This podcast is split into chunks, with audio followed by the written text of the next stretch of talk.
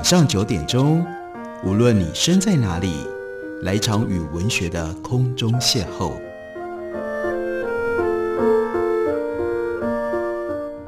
杨照谈书，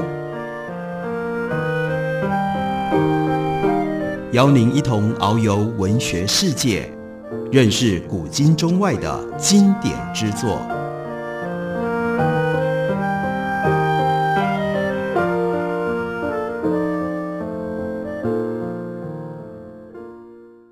各位听众朋友，大家好，欢迎收听杨照谈书。本节目以台北广播电台 FM 九三点一，每个星期一到星期五晚上九点为大家播出。我是杨照，在今天的节目当中，要为大家介绍的是经典作家 George Orwell，他在早期所写的一部，其实也非常重要，可以告诉我们关于什么是法西斯，什么是威权主义，什么是极权主义，以及人如何在这种政治的极端状态底下自处，并且去思考。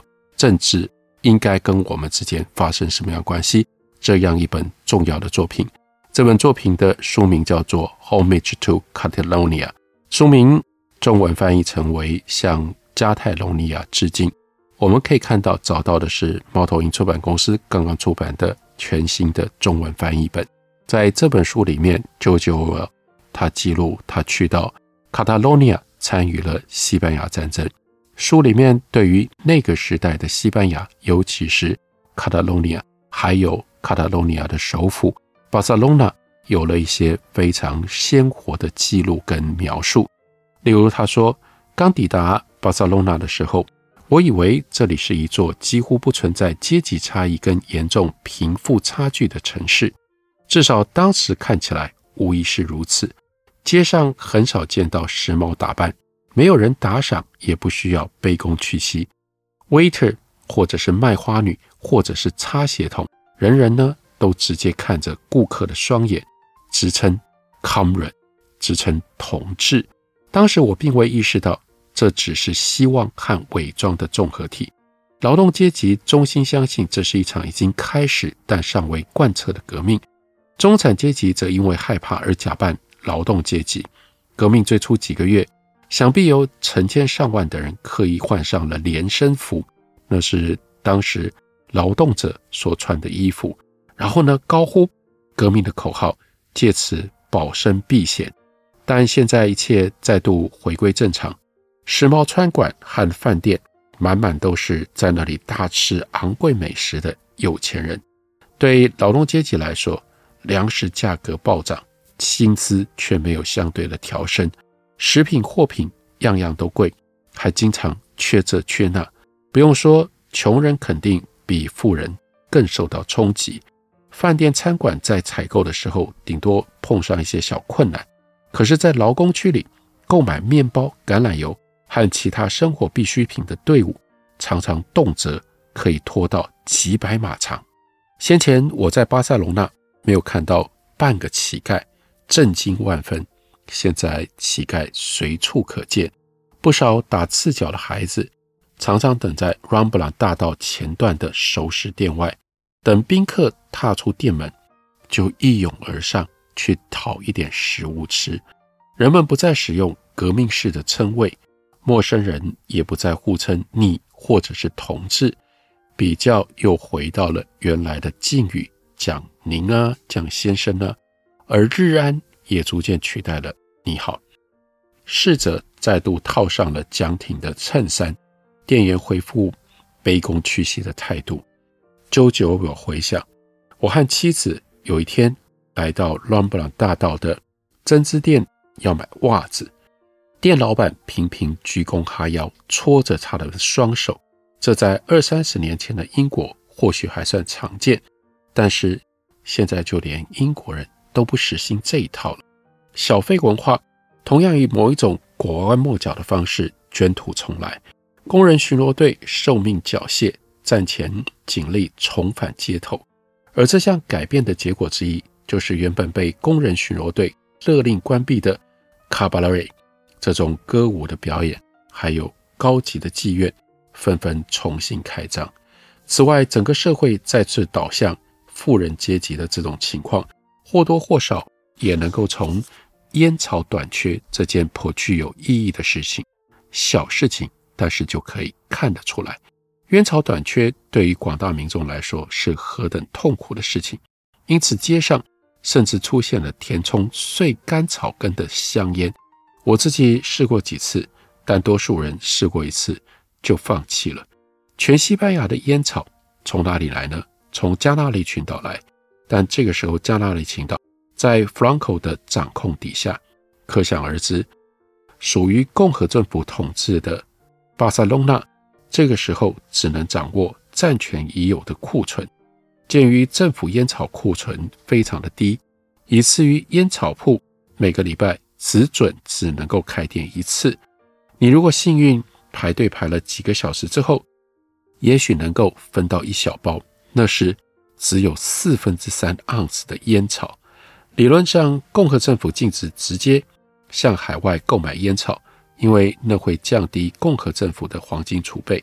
而国家资产必须留用于去购买武器或其他的必需品，但事实上，西班牙国内一直都可以买得到比较昂贵的外国烟，像是 Lucky Strikes，每每以走私的方式稳定的供应，让某一些人有机会谋取暴利。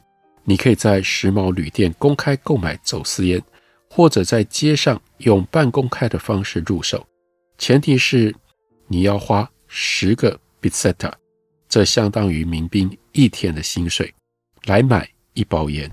由于走私烟品主要是为了满足富人的需求，所以相当程度上受到默许跟纵容。有钱一切好说话，不论你想要买什么，你要买多少都不成问题。但唯一可能的例外是面包，面包的配给仍然严格限制。这种显著的贫富对比，在几个月前完全看不到。当时整个社会仍然由劳动阶级掌控，或至少看似如此。不过，如果要把这种现象完全归咎于权力的移转，其实并不公平。巴塞隆纳的生活之所以相对安定，原因之一是除了偶发的空袭警报之外，在这里很少让人想到目前仍然在内战的。战争状态底下，去过马德里的人都知道，就会说这个地方的气氛截然不同。在马德里，危机无所不在，促使人人都生出了不分阶级的同志情感。胖子大吃鹌鹑，小孩却在一旁讨面包屑吃，这种景象肯定令人感觉到不耻。如果四周的枪声不断，自然比较不容易。发生这种情况，印象当中，舅舅我说，我在冲突爆发一两天之后，经过某一条时尚大街，偶然看到一家点心铺的橱窗，里面摆满了各式糕点、糖果不说，每一样都让人垂涎欲滴，价格则令人瞠目结舌。那是那种你会在伦敦的 Bond Street，或者是巴黎的。热闹街道上会看到的精致小店，他说：“记得当时我隐约有一种惊恐而且不可思议的感觉。即使在这个迫于战争而导致人民必须挨饿的国度，仍然有人能够把大把的银子花在这一类奢侈的开销上。说句不好听的话，我很难假装世界上没有贫富贵贱这种差别。过了几个月不舒服的日子之后，我也。”会非常的渴望有一顿精致的料理，有上等的红酒和鸡尾酒，最好再来几根美国烟等等。而我也承认，只要负担得起，我不会放过前述任何一项奢侈享受。冲突爆发的前一周，我个人出了一些状况，而且彼此牵连。首先，前面所提过的，我忙着让自己尽可能过几天好日子。其次，由于过度饮食饮酒，我的健康状况稍显不佳。我会因为身体不舒服而倒头睡个老半天，然后起床呢就大吃一顿过于丰盛的餐，之后又因此又不舒服了。在此同时，我也多方秘密探寻交涉，想要弄到一把手枪。我太想要手枪了，比起步枪，手枪更适合于壕沟战。不过。却非常不容易取得。共和政府把手枪分配给警察和人民军军官，却拒绝发配给民兵组织。所以，如果要，你就得花钱去买，而且还要透过无政府主义者经营的非法商店，秘密才能够买得到。经过一连串的阿谀奉承、威胁利诱，一位无政府主义的朋友，终于设法帮我弄到了一把小巧的点二六自动手枪。虽然这小东西射程不过五码，至少聊胜于无。况且我也在进行各种准备跟安排。我这个时候打算要离开民兵团，进入其他保证能够送我去马德里前线的单位。他如此诚实的记录，那个时候在共和政府所控制底下的巴塞隆纳，人们失去了原来革命的热情，很多之前认为革命应该要推翻、应该要改革的事迹，这个时候又纷纷回来了。这对于后来 George Orwell 他形成他自己的政治概念，包括对于如何进行革命，要对于革命的口号跟革命的进程，相信到什么样的程度，都有非常重大的影响。我们休息一会儿，等我回来继续聊。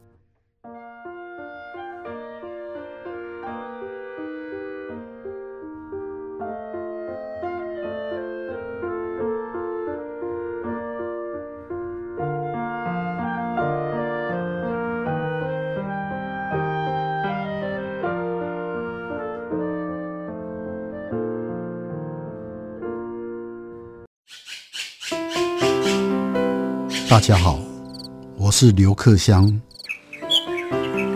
亲近自己的城市，找回城市的温暖。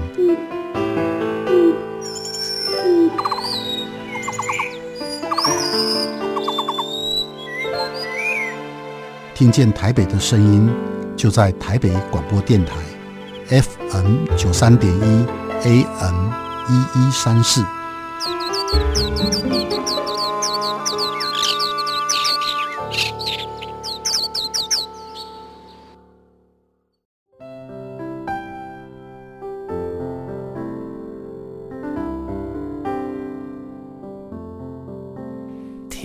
台北的声音，拥有颗热情的心，有爱与梦想的电台，台北广播 FM 九三点一。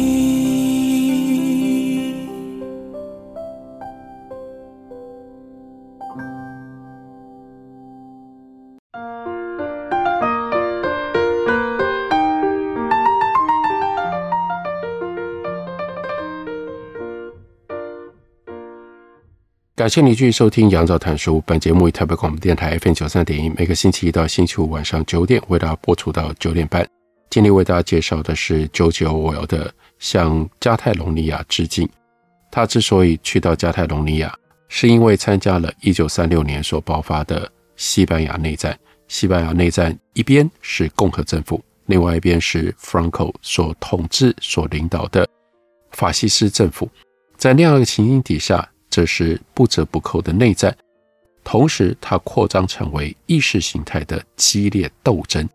这意识形态的斗争，也就是法西斯主义应不应该被接受，应不应该被容许，于是就越过了西班牙的国境，就使得西班牙的内战同时吸引了所谓的国际民兵，包括原来是英国人的 George Orwell，就在这样的热情驱使底下。为了要反法西斯主义，为了这样的一种拒绝被法西斯主义取消人民的民主跟自由，靠着这样的信念投身进入到西班牙的内战当中。这件事情对于 George Orwell 的生命留下了非常具体而且强烈的创伤。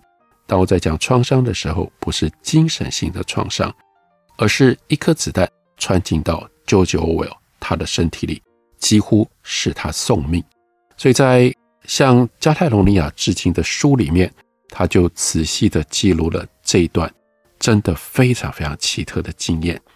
他描述他当时所在的前线前线依旧没有什么事。哈卡通道周围的战事已经平歇了，一直到六月中才重燃战火。我们这个据点最主要的麻烦是对方的狙击手。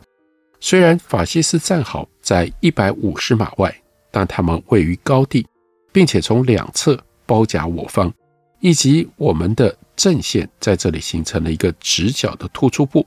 哨所的位置最为危险，常有大量的伤亡。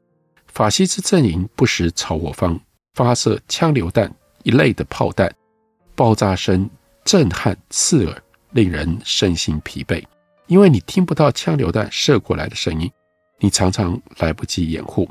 幸好这类炮弹不算太危险，顶多在地上轰出一个洗手台大小的坑洞。这个时候，这个季节，夜间气温舒适宜人，白昼则是炙热难熬，蚊子也越来越恼人。即使我们从巴塞隆纳带了不少干净的衣物，没有多久之后。我们有一个一个都变成了邋遢鬼，无人地带的荒废果园有不少的樱桃树，这个时候结实累累。有一回，一连下了两天倾盆大雨，防工壕大淹水，护墙整整下沉了三十公分。大雨过后，我们花了好几天清除泥泞，用的还是没有把手、弯得像汤匙的西班牙破铲子。上头允诺会给我们迫击炮协防，我感觉到万分的期待。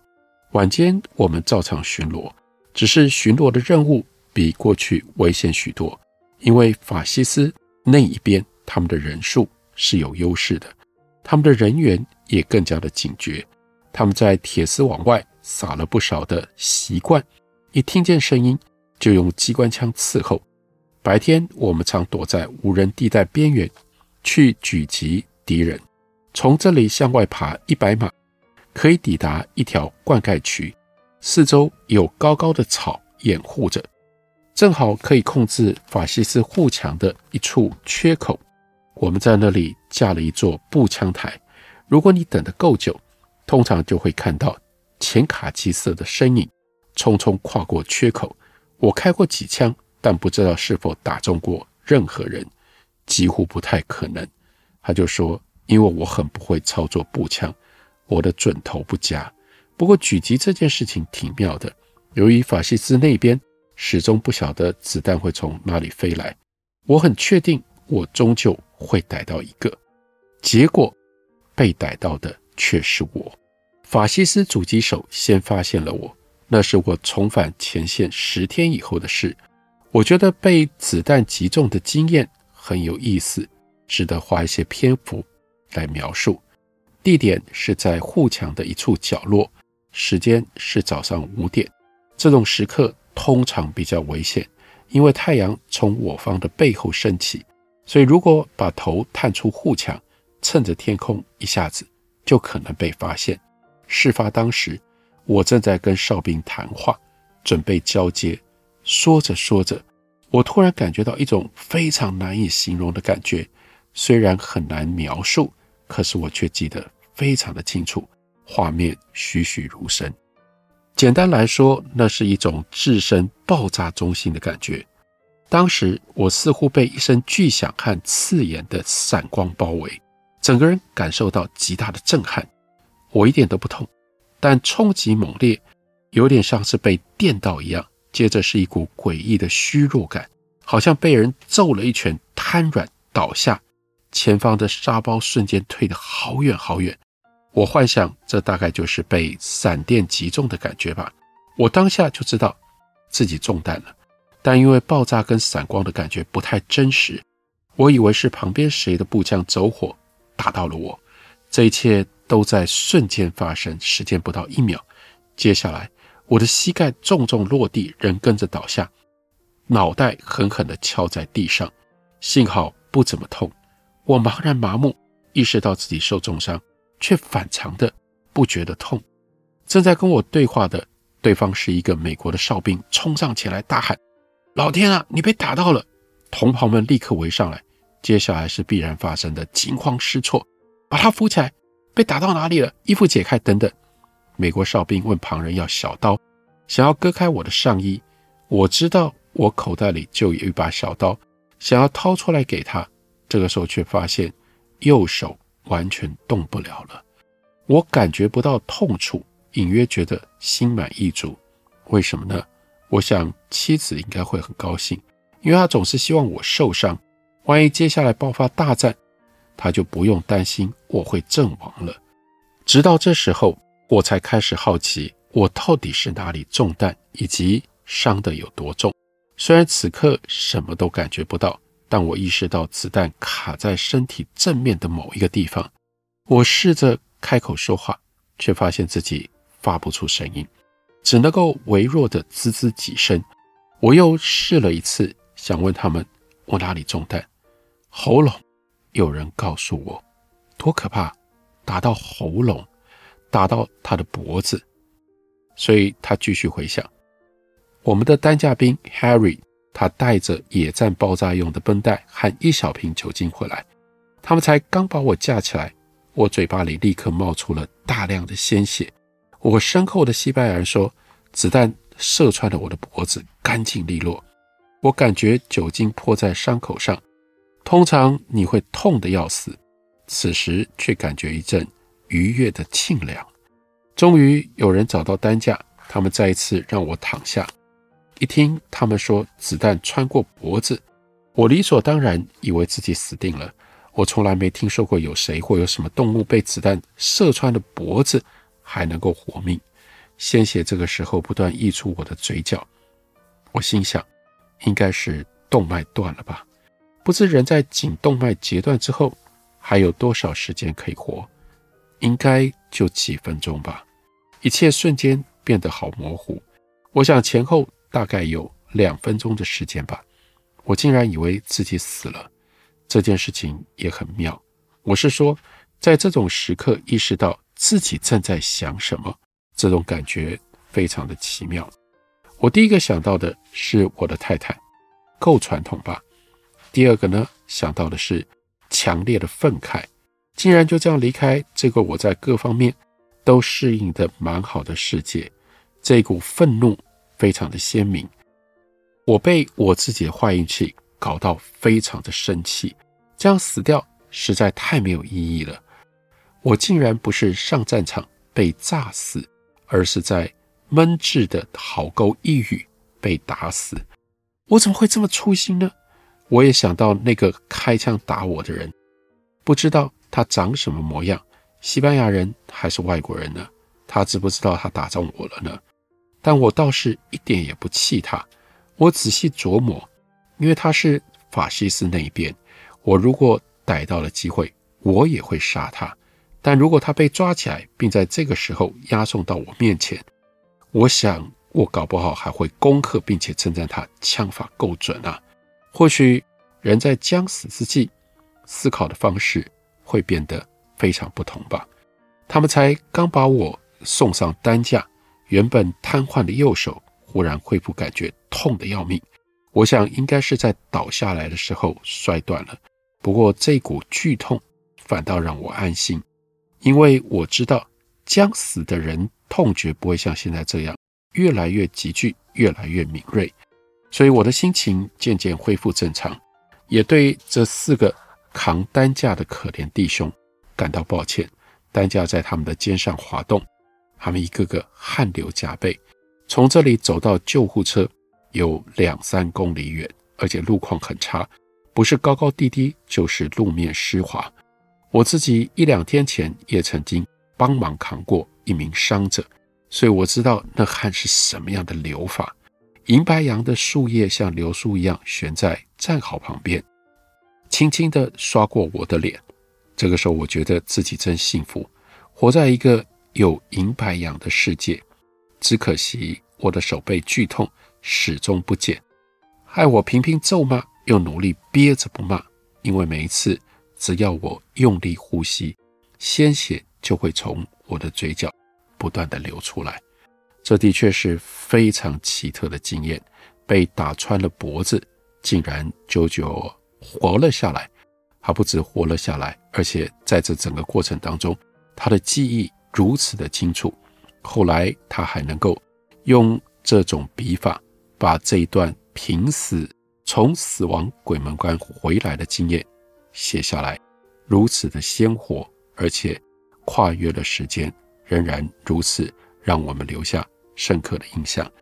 这一段特殊情境的描述，就写在 George Orwell 向加泰隆尼亚致敬这本书中，介绍给大家，推荐给大家。感谢你的收听，明天同一时间我们再会。